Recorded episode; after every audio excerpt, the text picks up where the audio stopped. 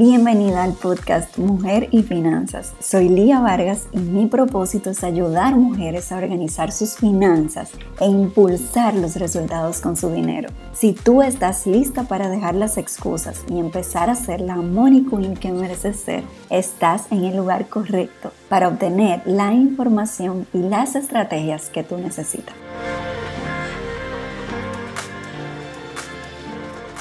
Hola, hola.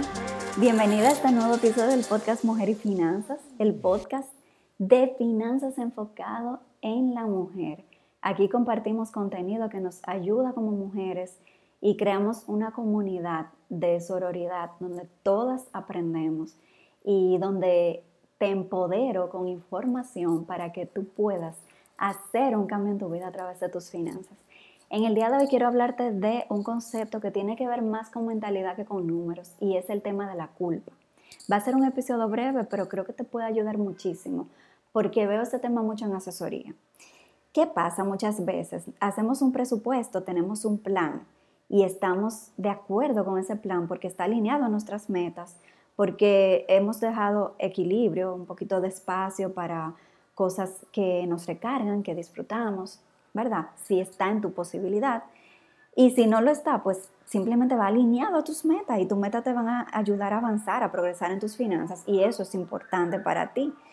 Pero luego que tienes ese plan, empieza a ocurrir la vida y se presentan gastos, se presentan antojos, se presentan actividades que no estaban presupuestadas y de repente quizá tomaste la decisión sin consultar tu presupuesto, quizá te revelaste contigo misma y dijiste para algo yo trabajo o yo, yo gano tan, yo gano mucho, yo por lo menos este gustito tengo que permitírmelo. Y quizá no recordaste en ese momento que hay gastos que se pueden planificar, que no tenemos que dejar de hacer, sino que podemos planificarlos, quizá para otro mes, donde eh, tengas un espacio para eso, que en este mes no dejaste espacio porque eh, pues lo trabajaste en base a la información que tenías. Pero nada, elegiste gastar en esas cosas, quizá gastaste más de lo que tú querías, ahorraste menos, etcétera. O sea, pueden pasar muchas cosas. Entonces, mi motivación es, sí, trata de mantenerte apegada a tu presupuesto, porque ahí está tu plan. O sea, tú lo hiciste, tú tomaste las decisiones y tú puedes elegir o desaceleras o detienes tus metas o, y, disfrutas más y, y, dejas más holgura en tu presupuesto, inclusive con un monto grande para antojos, así, sin nombre ni nada, cosas que surjan. O realmente tú te alineas y te centras en esa meta, pero si tú por alguna razón gastaste de más ocurrió eso y te desviaste del presupuesto, lo que puede pasar es que empieces a sentir culpa con esas decisiones o, al final del mes ver tu realidad, ver lo que gastaste, porque quizá no sacaste ese espacio todas las semanas, que es recomendable que saques para revisar tu número y ver cómo va tu presupuesto. Eh, y tal vez no tenías esa información porque no sacaste ese espacio y empiezas a sentir esa culpa Oye, el punto de este episodio es el siguiente. No te quedes en la culpa, porque la culpa no trae resultados. O sea, una culpa momentánea, quizá un arrepentimiento momentáneo que, te indique a ti, óyeme, esto no te apoya, esta no en la vía, si tú quieres lograr X o Y cosa.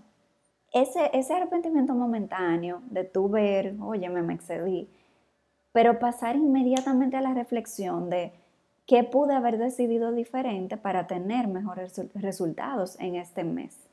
Esa reflexión sí te va a apoyar porque estás pensando en la próxima ocasión que se presente, en el aprendizaje y en la lección que puedes tener de esa situación, no en la culpa, no en caramba, yo no sirvo con la finanza, no me manejo bien, ya caí de nuevo, eh, no lo logré. Mm, mi ahorro no avanza, la inversión no avanza, siento que no avanzo. Nada, absolutamente nada de eso te va a apoyar. La culpa sin sentido no apoya tus finanzas. O sea, si ves los números, si no te gusta el resultado, trata de pasar inmediatamente a la reflexión. ¿Qué aprendo de esto? ¿Qué pude haber hecho diferente? O de repente, hay algún gasto de esto que efectivamente me excedí, pero caramba, era mi cumpleaños, lo disfruté y dejé espacio para eso y estoy dispuesta a aceptar que mi ahorro no va a avanzar en el ritmo que yo planifiqué. Y lo acepto y convivo con eso porque fue una decisión consciente. Eso también puede pasar. O sea, no siempre las cosas son tan cerradas y tan inflexibles. Eh, si tu meta tú quieres que sea muy rápido, entonces enfócate nivel láser. Ahí sí, pero de ninguna manera la culpa te va a ayudar. O sea, pasó de qué situación, reflexiono, ¿qué aprendí de eso? Me autocoacheo, me autopregunto cosas poderosas que me ayuden a crecer, que me ayuden a avanzar y que me ayuden a aprender de esas decisiones que tomé y paso inmediatamente a lo siguiente. ¿Qué es lo siguiente? ¿Qué es lo próximo que voy a planificar? ¿Cómo voy a planificar el nuevo mes? ¿Qué voy a hacer diferente? Eh, o quizá le voy a reducir un poquito el ritmo de mis metas, porque tal vez alguna persona esté dispuesta a eso, eh, a cambio de tener más holgura en su presupuesto. Eso es personal, eso es tuyo, esas son tus finanzas, tú eliges. Quiero que te quedes con este mensaje. La culpa no te ayuda porque genera emociones negativas. Y no es que no sientas culpa, oye, sino que no te quedes ahí en la culpa. O sea, genera emociones negativas. Entonces te pasa días y días y días arrepentida sin poder sentir paz con lo que ha pasado con tus finanzas. Eh, no estás reflexionando, no estás usándolo eh, a tu favor, sino que estás, eh, estás generando emociones negativas, emociones de ansiedad, de culpa, de sentirte mal contigo misma. Y ustedes saben que, los gastos muchas veces son emocionales y al final lo que puede pasar es que tú termines, ah, caramba, esto no vale la pena, lo tiro eh, por la borda y sigo gastando, porque incluso estoy en esa emoción y voy a gastar en X cosas para sentirme mejor en el momento. Cosa no recomendable, no lo intenten en casa porque realmente eso no, eso no resuelve nada.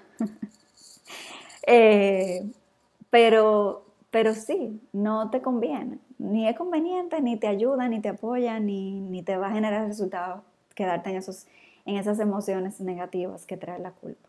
Así que enfócate en eso, reflexión, crecimiento, aprendizaje. Voy a lo siguiente, voy a lo siguiente. Me enfoco más el mes siguiente y le doy con todo, porque hay que tener esa resiliencia también a nivel de las finanzas, así como en la vida la vida pasa situaciones y tú tienes que saber levantarte, dejar eso, no te puede quedar eh, en el suelo. Si tú eres dueña de negocio, tú sabes que hay proyectos que no se te dan como tú esperabas. Y si tú te quedas en el suelo, entonces vas a dejar de servir con otros proyectos que tú puedes, que tú puedes empezar o que tú puedes continuar, o clientes que ya tú tienes y tienes que servirles de la mejor manera. O sea que también si eres dueña de negocios y cualquier rol que lleves en tu vida, esto se va a presentar, o sea, y tienes que tener esa capacidad. Reflexiono, aprendo, crezco, paso al siguiente. Y repito una y otra vez porque no es que va a pasar una sola vez necesariamente, se puede repetir en diversas ocasiones y en cada ocasión hacer lo mismo. ¿Qué pude haber hecho diferente? ¿Qué aprendo de esto? ¿Qué decisión puedo tomar a raíz de esto? ¿Y qué es lo siguiente que sigue? O sea, ¿A dónde me enfoco ahora? ¿Cómo lo hago? ¿Qué plan voy a tener ahora para el mes siguiente? Eso es todo, señores. No se queden en la culpa. Sigan adelante, resiliencia financiera y vamos con todo. Espero que este episodio te apoye. La mentalidad en las finanzas es sumamente importante.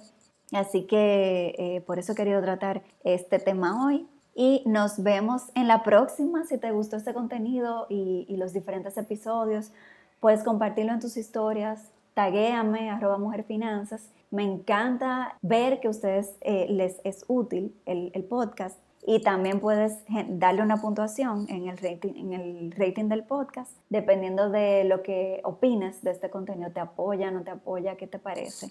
Déjame también tu puntuación, así vamos acumulando y las personas pueden saber qué tal el podcast y si les interesa lo, lo pueden empezar a escuchar también. Gracias por escucharme hasta aquí y nos vemos en la próxima. Gracias por escucharme. Mi misión es impactar la mayor cantidad de mujeres que sea posible. Y si este episodio te ayudó de alguna manera, puedes ayudarme a lograrlo con solo publicar un pantallazo del podcast en tus redes sociales. Si necesitas más apoyo, te invito a seguirme en Instagram como arroba mujerfinanzas. Te espero.